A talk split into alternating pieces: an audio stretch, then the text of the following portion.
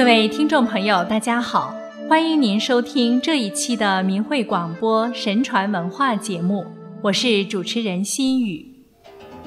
《太上感应篇感应选录》中讲了这么一个故事：在古代，有个人叫齐天宗，自是有点才华，狂妄自大，行为不端，尤其不信神佛，经常随意谩骂。齐天宗曾在佛寺读书，有一天下雨，把柴淋湿了，他竟然让书童将木雕的护法神像劈了，用来烧饭。当天晚上，齐天宗在梦中见到一红胡须、手执鞭子的神人，斥责他：“以你前生勤劳苦读诗书，所以这事聪明有学问。如果去应考。”可以连连及第，食禄万担，享长寿。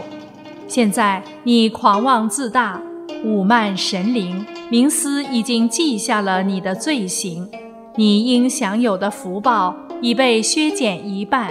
以后如不知悔改，必遭重罚，无需劳烦我来鞭打你。齐天宗醒了后，不但不知悔改，反而在人前夸耀说。连神鬼都怕我啊！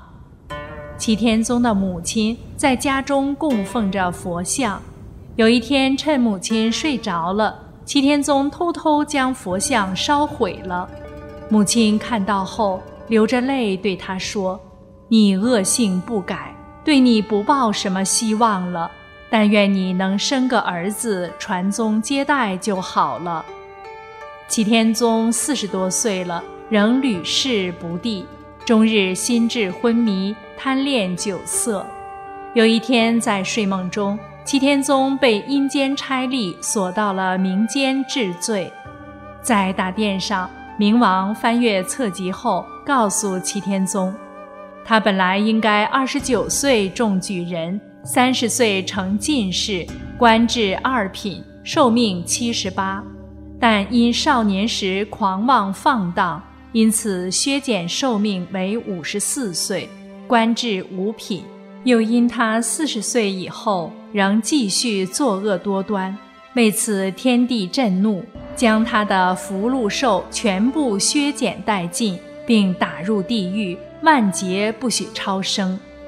齐天宗醒来后，将梦中所见告诉家人，自己大喊道：“后悔已经晚了。”随后吐血而死，他遗留下的两个儿子都长得像鬼似的，一个嘴歪眼斜，一个瘸腿断臂。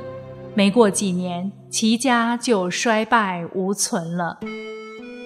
现实中的许多人真的像齐天宗这样，有点小才华，却自视甚高，什么都不放在眼里。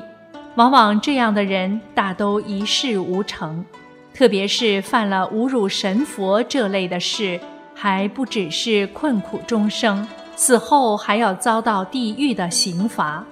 齐天宗就是这样的一个例证，本应享受荣华富贵，却因自己的狂妄被折寿。算算他折去的寿命，当在三十年以上，岂不令人叹息？还有一则因保护佛堂而得延寿的故事，也记载在《太平广记》里，很发人深省。说的是在唐朝开元十五年，皇帝下令让天下所有村坊的佛堂，小的一律拆除，大的佛堂则全部关闭。许多不信佛的人都闻风而动。一些大的佛寺和佛像也被毁坏了。豫州新溪县县令李须平时刚愎自用，脾气暴躁，行事常常违背道义，又喜欢喝酒。这天他正喝得烂醉，州府的官文就送到了，要求他在三日内拆毁本县境内的寺庙。李须见此大怒。就对手下的官员下令，在我的界内，如果有人胆敢拆毁佛堂的，一律处死。因此，新溪县境内的佛堂得以保全。事后，他也没把这件事情放在心上。一年后，李须病逝，家人将他装入棺材，准备第二天下葬。晚上，他的家人围着棺木哭泣。到深夜时，就听到棺木里有敲打声。家人打开一看，原来是李须活过来了。之后，李须就向家人讲述他在地府所经历的事情。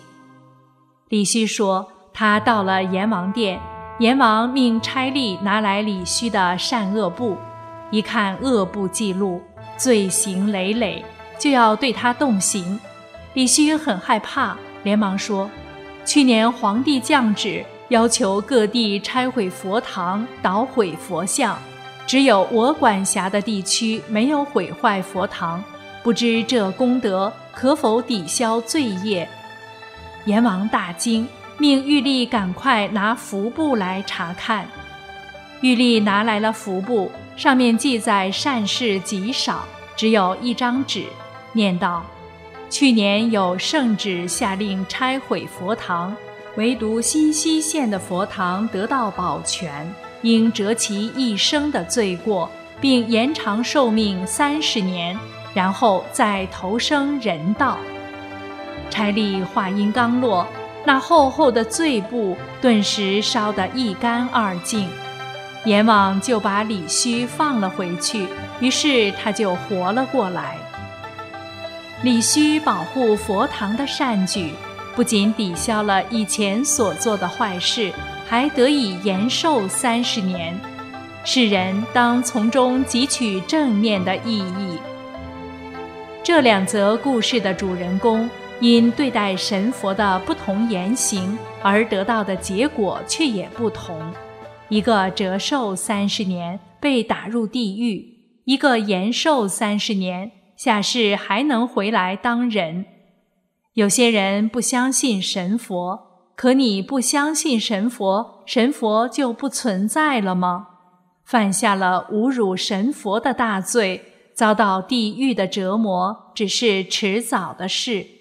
而有的人，即使在无意中保护了神佛以及修炼神佛的人，他们就能得到神佛的保护。您的未来可能就在关键时刻。您的善恶一念间，不可不重视啊！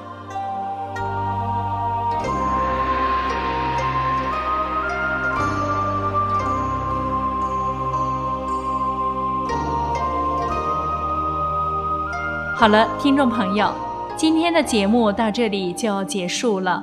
愿我们大家都做个真正的善良人。那么您就能自己体悟到神佛的慈悲呵护。心语感谢您收听我们今天的节目，下次节目时间再会。